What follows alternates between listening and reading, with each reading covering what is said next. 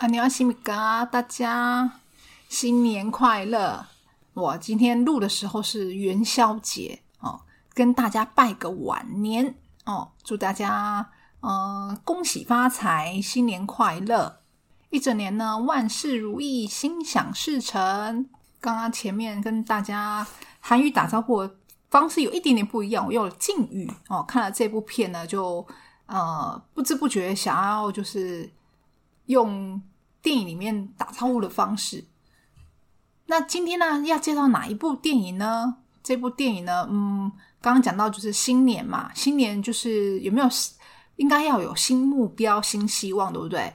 那看了这部电影之后，我觉得想要，嗯，就会刺激自己呢，要定一个呃可以完成的目标。大家有没有觉得每年呢，就是会定目标，但是呢，每年都没有达到哦？那我觉得今年呢，就想要给自己一个就是可以完成，然后极力去完成的目标跟做法。那这部电影呢，也给了我一些刺激。那我们要介绍哪一部电影呢？先来听听这一部电影的主题曲。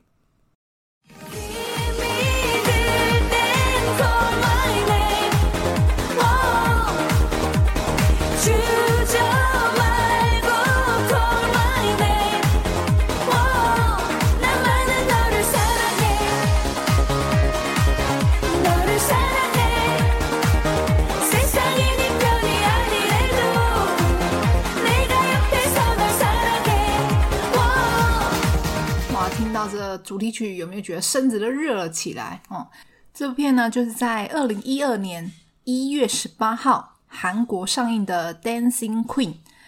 哇，二零一二年整整有十一年了，现在二零二三了嘛？哦，十一年前的电影。那它是由荒宗敏啊、黄正明还有我们中瓦、严正花哦两位就是演技派的演员主演的《Dancing Queen》。中文名字呢，直译就是午后。我们先来介绍这部片的男主角，男主角是荒宗敏、黄正明。那在这部片呢，在戏里面呢，两个人呢都是用他们自己的本名。黄正明呢，他是一九七零年生，现在已经五十二岁了。那这这个年纪比较大的那个影帝级的演员呢，就真的有很多呃，他过往的痕迹可以讲。那黄正明我其实也蛮喜欢的，他就是他跟宋康昊、宋康虎一样呢，就是不是靠外表出现的，他们是靠演技。那他们都是呃，把那个甘草型的人物呢诠释的很好。黄志明呢，他在一九九零年出道，哦，那时候二十岁。那他演出的那个电影啊，《将军的儿子》也算是个大片，不过他演一个很小的角色。那跟上一集介绍的那个抽金武赵正雄一样呢，他后来的大概十年时间啊，都是泡在舞台剧里面，做了很多音乐剧、舞台剧的演出。到了二零零二年，有一部电影叫《Road Movie》哦，这是一部同志电影哦，他才就是探出头哦，得到了青龙奖的最佳男新人。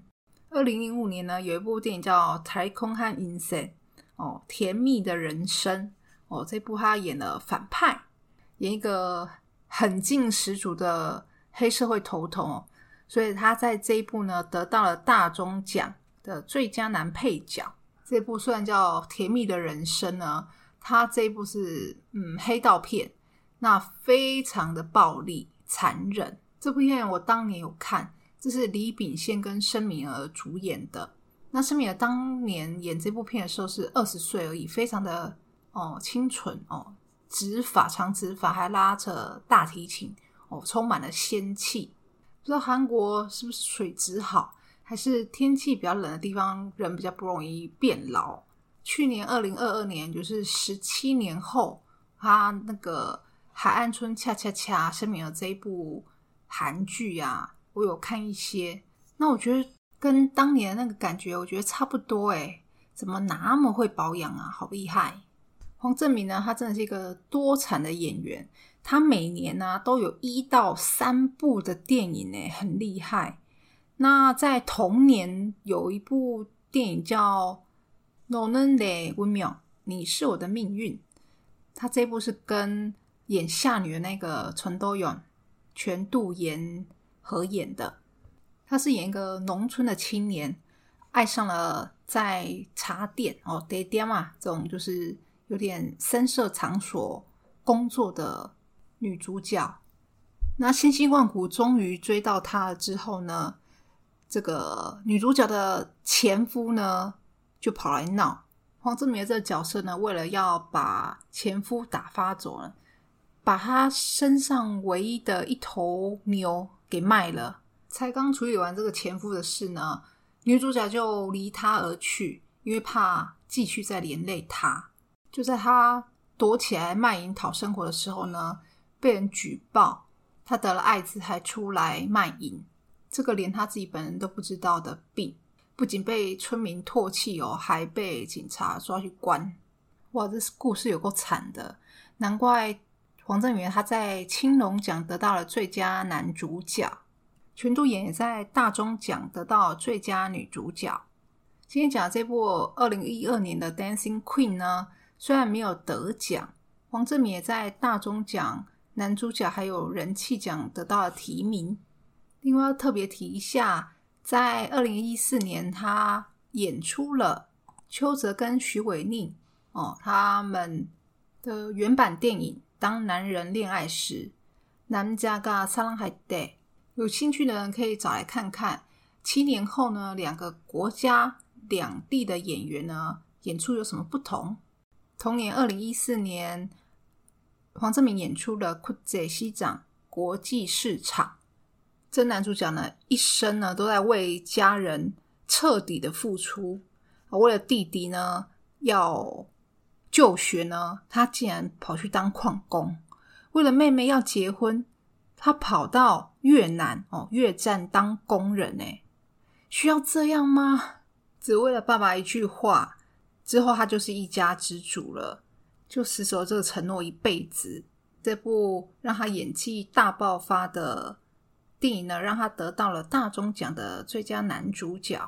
二零一五年呢，他有一部商业电影哦，就是以那个动作啊、剧情取胜的，他跟刘亚仁主演的。叫 Veteran，那这个是英文，英文发音 Veteran 是就是有点老手啊、老鸟的意思。这一部他跟刘亚仁啊，哇，打戏非常的精彩，而且这一部还整个明洞还封街啊，整个包起来，武打场面啊非常过瘾。二零一八年呢，有一部谍报片叫《公甲北风》哦，中文翻翻成北风。那再度让他得到了大钟奖最佳男主角。黄正明的韩剧的作品不是很多，不过去年呢有一部叫《苏里南毒枭圣徒》哦，这部蛮受到好评的。苏里南呢是一个国家的名字，叫苏利南共和国，借着牧师之名行撒旦之实，在那个苏利南这个地方呢，创一个毒品王国。这部剧我没有看，不过他演演的阵容蛮强大的，有何振宇，还有我很喜欢的张震。那今年呢，黄志明有个新戏叫《Q 嫂火线交涉》，那这部是跟玄彬一起主演的，他演一个外交官哦，要就是营救被塔利班挟持的韩国人质。报道说呢，因为他外交官嘛。所以要讲很多英文哦，这英文的台词呢，让他背的快要崩溃了。玄彬的英文比较好嘛，他就在旁边偷笑哦，那，很很有趣。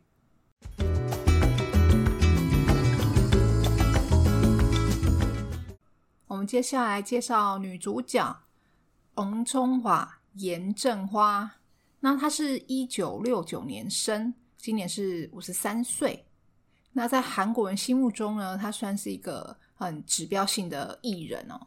她是能歌能演又能跳哦，有韩国的马丹娜之称哦。她就是我 podcast 第六集《空出卡给论建筑学概论》那个里面男主角严泰雄的姐姐。严正花呢，她从小就喜欢唱歌跳舞。那一九六一九八九年，她大概二十岁的时候呢，就加入了 MBC 的合唱团，一开始当歌手出道。那在一九九三年的时候，二十四岁，她开始有了戏剧跟电影的演出。二零零二年呢，她演出了一部电影叫《求婚嫩比亲吉西达》，叫《周末同床》哦，直译就是结婚是个疯狂的事情。这部电影呢，男主角是甘宇成，他演一个大学的教授哦，但是他只想性不想爱。严正花演这女主角呢，感情态度也是非常的开放哦，他直到他结婚之后呢，他们还是过着周末床伴的关系。这部电影让她得到了百想的最佳女主角。二零零五年呢，她演出一部蛮受好评的电影，叫《欧若拉公主》。欧若拉公主这部电影呢，严正花她演一个妈妈，她的女儿呢被恶徒呢残忍的性侵身亡。剧情呢就是演她把跟她女儿死有关联的人呢，一一的给他们教训杀害，并在他们尸体的旁边呢贴上当年女儿最喜欢的。欧若拉公主的贴纸，做一个母亲面对女儿死的悲痛，出于这些间接加害者的冷酷无情呢，这情绪跟演技的反差呢，让他得到了很多电影奖项的肯定。严正花她演出的作品真的非常多变。隔年呢，有一部电影我很喜欢，它叫《霍洛比斯危害》哦，啊，《Hor Horowitz》是。一个二级的钢琴家叫霍洛维兹，严正花演一个怀才不遇的钢琴老师，他没有办法出国，那就在一个就是一个村子里面呢，呃，开一个要开一个钢琴教室，他遇上了一个小男孩哦，哦，这个小男孩呢，他是就是算是孤儿吧，就是只有跟啊外婆相依为命。他到处搞破坏，撕了他的那个招财广告。那无意间发现呢，他很有音乐的天分。后来很用心的教他钢琴。在这样的过程呢，小男孩不只是把他当老师，也是把他当妈妈一样的存在。那他们两个的感情哦，彼此都得到了慰藉。据说里面的这个小男孩哦，他真的是也是个天才钢琴家。他在那个剧组里面找了一年呢，才就是确定这个角色。这部电影呢，非常的清新温馨，里面的音乐啊，就是演奏的钢琴音乐非常的好听。有兴趣的朋友啊，推荐大家一定要找来看看。那后来他在二零一零年的《Best Seller》哦，直译是畅销书，那我们台湾翻成灵异小说这部。呃，悬疑电影呢，让她得到了春史电影赏的最佳女主角。过来就是二零一二年我们今天介绍的《Dancing Queen》，然后她得到了百想艺术大赏的最佳女主角。二零一三年呢，她哦再部再度演出哦悬疑片，她是在演一个这叫蒙他祖哦，台湾翻成模范母亲。模是那个模仿的模，犯是那个犯罪的犯，模范母亲。他演一个女儿被绑架撕票的母亲，然后一直都没有办法抓到凶手。那在十五年后呢，已经过了追诉期，那有相同的手法呢的犯人呢又再度出现。演里面演警察就是那个当时演《杀人回忆》那个金相庆。那这部电影呢，让严正花呢得到了大钟奖的最佳女主角。另外一部戏呢，二零一五年的《Miss Wife》哦，这部我也很喜欢，它是一个很轻松好笑的电影。中文片片名呢翻成《帅气的噩梦》。她原来是一个哦，就是女强人啊一个律律师。那有一天呢，她就车祸哦上了天堂。原来呢，她是被误抓的。死神就跟他讲一个条件。那这段时间，因为有一个呃，就是妈妈呢，她提早过来了。那你就代替她，就是当这一个月的妈妈，我就让你回去你原来的身份。这样精明干练的女强人呢，不但结婚呢，还要当一对儿女的家庭主妇。这剧情过程呢，非常的轻松好笑。后面他要照着这个妈妈她原本的命运离开人世，离开他爱的家人。这一趴呢，又非常非常的感人，是一部笑中带泪，那很轻松好看的电影。之前有介绍严正花又唱又能跳嘛，她出了至少十张专辑，那它里面呃很多动感的歌曲啊，就像马丹娜一样，造型非常的前卫多变。听了她的专辑啊，我对这一首第三张专辑的。陪伴的长蜜，背叛的玫瑰呢？呃，非常有印象，放一段给大家听听。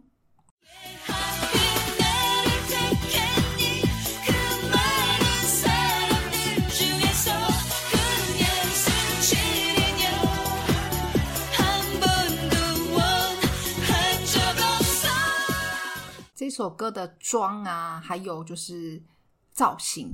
跟 dancer 热舞的时候的那个动作啊，非常的好看，大家可以找这一首歌的视频出来看看。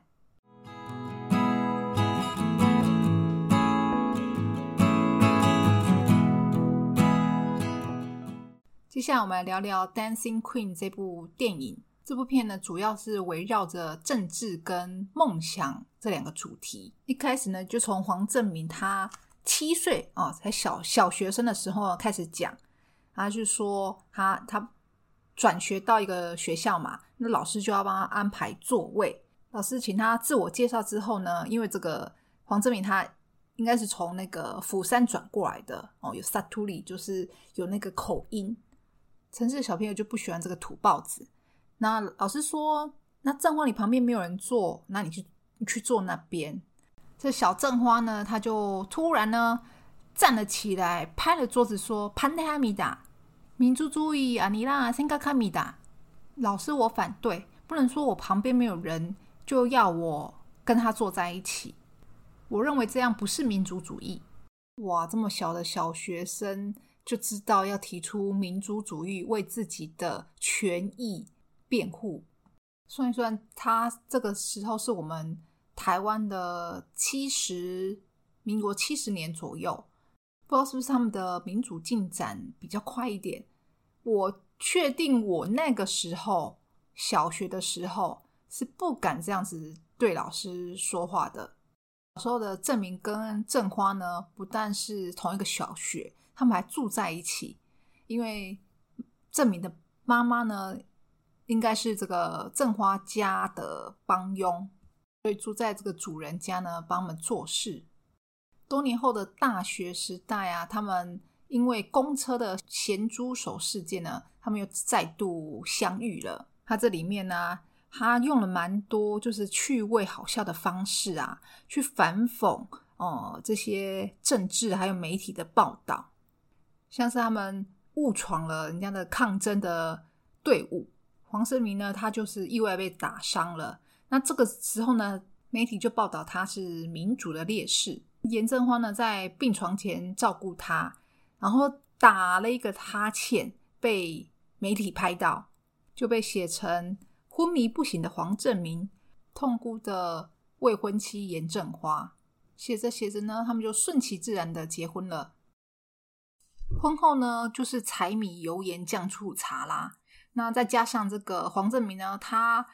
大学毕业后呢，一直苦读啊，要考律师。哇，一这样一晃就是七年。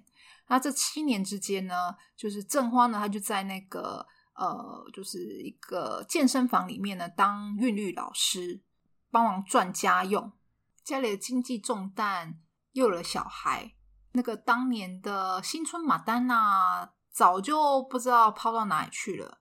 有一次啊，这外婆呢，就是她妈妈看着这小孙女的作业哦，她这边那个老师出的作业是“来长雷希嘛”，长雷是真汉字吧，将来的意思，就是我的梦想。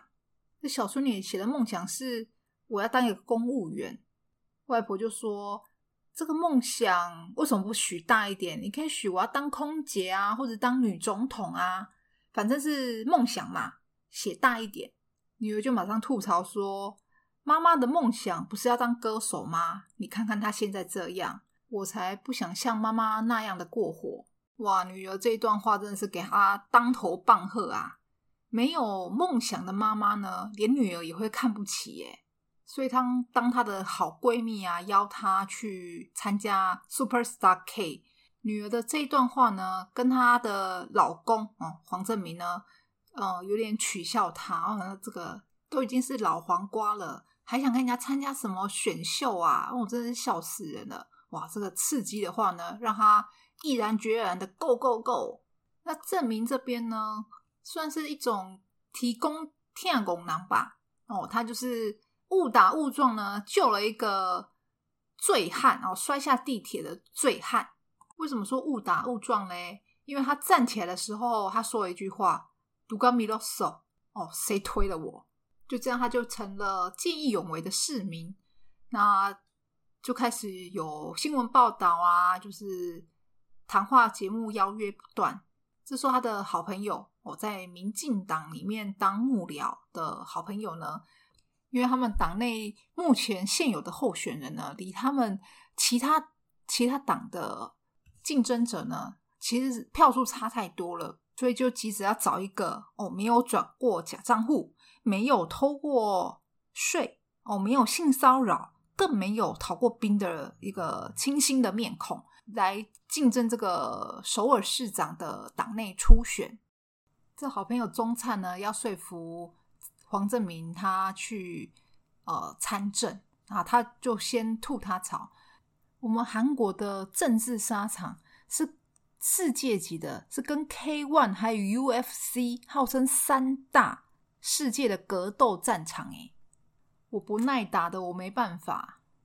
哈哈，原来韩国的国会跟我们台湾的立法院都是一样的耶，打得很凶啊！来听听这一段，好朋友呢说了什么来说服黄正明的。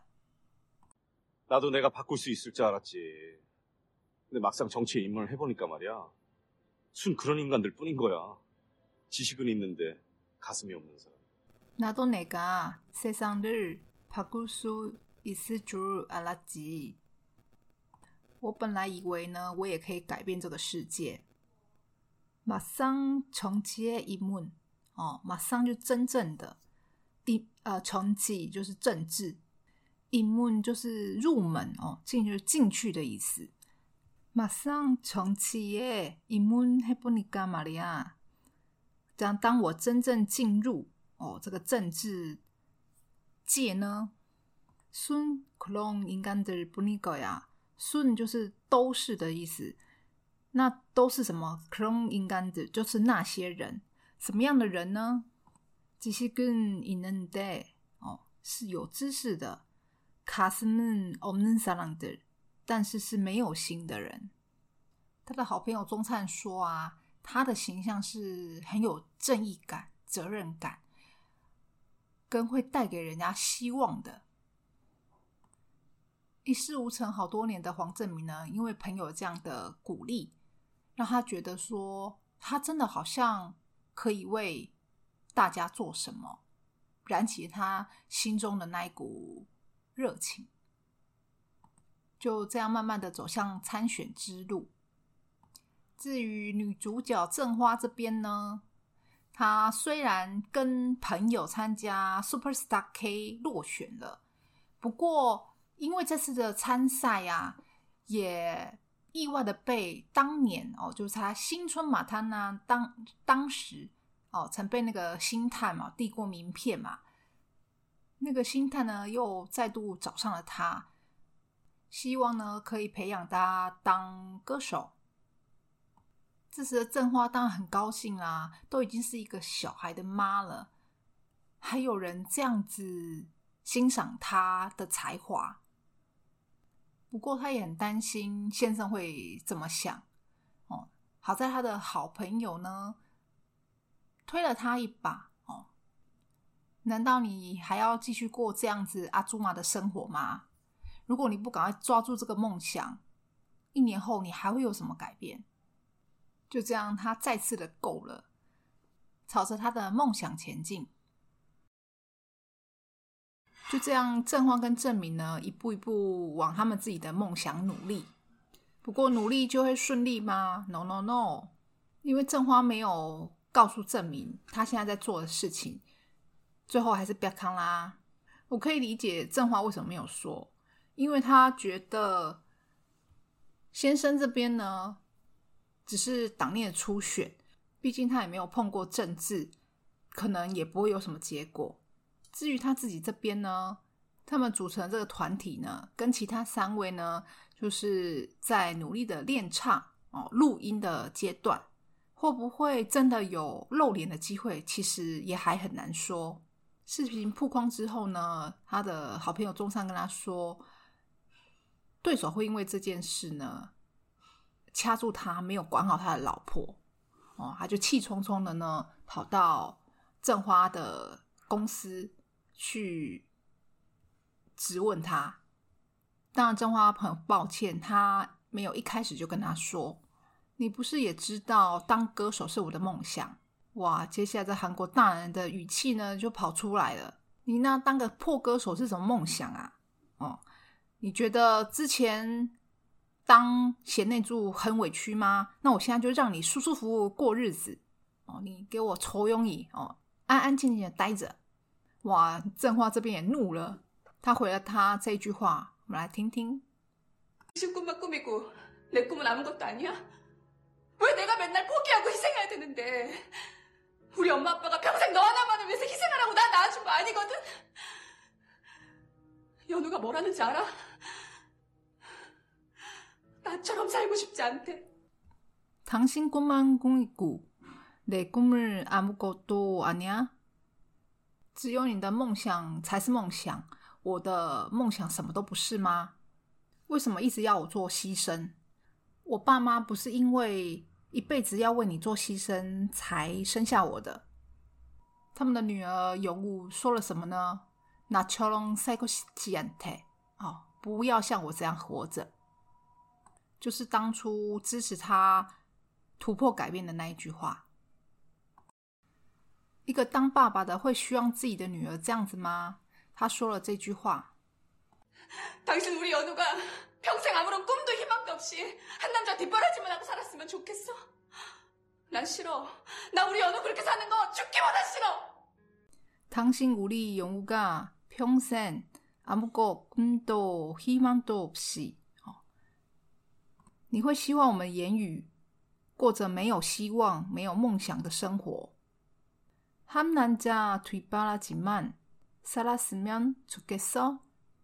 他们男家哦，一个男人，推巴拉吉达，推就是后面的意思，就在他后面。有点算是后后备资源的意思，就是在他的后面，只在他的后面，这样子你觉得好吗？你会希望我们家言语过着没有希望跟梦想，只做贤内助，就照顾一个男人吗？吵架就这样，讲完就后悔了。当然，郑荒也不会认为郑明是这样子的爸爸。在这一段吵架之后，他知道他没有办法逼郑花去做什么事情，放弃什么事情。他想继续这个选举，就要自己去面对。那后来呢？他们这个应该算是证件发表会吧？哦，这个大场的哦，很多人来。这两个当然要趁机呢，好好打击黄正明。他们说呢，你没有管好老婆，怎么管好市民呢？我就一个不理智的民众呢，就冲冲上台呢，丢了他一个鸡蛋，还有那个面粉，应该是面粉吧？哦，一团白粉。丢鸡蛋呢，台湾是常看到，不知道丢面粉有什么用意？是想要做蛋糕吗？哇，这次证明真的非常的狼狈。他的好朋友钟灿呢，冲上台前呢，帮他擦脸哦，越那个边擦边哭。不过这时候证明呢，还是打起精神站了起来，说了这段很感人的话。我们来听听。 제 아내는 정치인 황정민 아내이기 이전에 한 인간입니다. 절대 저의 부속물이 아닙니다. 가족을 다스리지 못하면서 어떻게 서울 시민을 다스리겠냐고요. 저 아내는 정치인 황정민 아내이기 전에 정치인 是政，就是汉字就是政治人嘛。那呃，我的太太呢，在我成为参政者之前呢，한인간입니다，是一个独立的个体。절대저의부속물이아닙니다。부속물， 呃，它也是汉字哦，附属物。哦那绝对呢不是我的附属品。가족을다스리지못하면서어떻게서울시민들을다스리겠냐군요。다스리다哦，这边是这个是管理的意思。你说连家都管不好了，怎么管好首尔首尔市民是吗？ 가족은 말입니다. 가족은 다스려야 할 존재가 아닙니다. 서울 시민도 마찬가지라고 생각합니다. 시민은 다스려야 할 존재가 아니라 함께 손을 잡고 희망을 찾아야 할 우리 가족입니다. 가족은 다스려야 할 존재가 아닙니다. 서울 시민도 마찬가지라고 생각합니다. 家人是不应该被管理的。 我认为首尔的市民也是如此。시민은 다스려야 할 존재가 아니라 함께 손을 잡고 희망을 찾아야 할 우리 가족입니다. 존재哦，就是存在的意思，这边是个汉字。市民呢，不应该被当作管理的存在，应该要是携手一起寻找希望的家人。 这时候呢，证明他也很后悔，他昨天说了那一段话哦，因为他这时候体会到不被人信赖哦跟支持的感受是什么。但是他昨天呢，也这样子对了他的太太，证明说这段话的时候啊，正花也赶到现场了，正花也很激动的跟他说：“Punky 哈吉玛，哦，不要放弃。”你要放弃我了吗？我们不是说过要为喜欢的事情而活着吗？”后面这一段真的蛮感人的，他们夫妻的感情，不为旁人的眼光支持对方继续走下去。我前面有说，这部电影最重要的主轴就是梦想。二零二三年刚开始，你的梦想是什么？你的目标设定了吗？我今天刚好看到雷咪哦，YouTuber 雷咪他的呃一段影片哦，他在讲说为什么每年呢设的目标都没都不会实现，有四个点可以好好厘清。第一个是你真的想要吗？如果是真的想要，怎么会有给自己这么多借口，而去拖拖拉拉不做？比如说，你真的喜欢看韩剧，真的想要看韩剧，你下班完第一个时间一定是打开电脑、电视就去看了，根本就不会拖拖拉拉。还是这个是假的想要？我觉得那个雷米举的例子，减肥例子还蛮贴切的。他以为他想要减肥，但是他其实内心深处对美食是渴望的。他并不想要去减肥，是因为网民啦都会说他太胖啦，应该要减肥。那是别人想要他减肥，不是他自己想要减肥。另外两个呢，就是真的不想要。还有假的不想要。真的不想要其实是比较容易的，像我啊，就真的不想要在天气很冷的时候还要爬起来上班哦，真的是很痛苦，真的非常不想要。另外一个假的不想要，这个就比较吊诡，不小心呢就以为自己是不想要。比如说，嗯，你看到那个有钱人开着很漂亮的跑车，你就会说啊，那个跑车啊那么贵，然后会引来比如说小偷啊、坏人啊，很容易被就是绑架啊什么之类的。那其实呢，他非常想要这个跑车，但是他做不到，他没有钱，他就会用那个就是一些呃缺点啊，然后去包装他的想要，就怕被人家发现他做不到。我们可以先试着把目标哦，把它放在同时有拉力跟推力，就是非常想要跟非常不想要。比如说，我非常想要，我点东西、买东西完全不用看标价；我非常不想要被规定我几点应该起床，应该要去做什么事。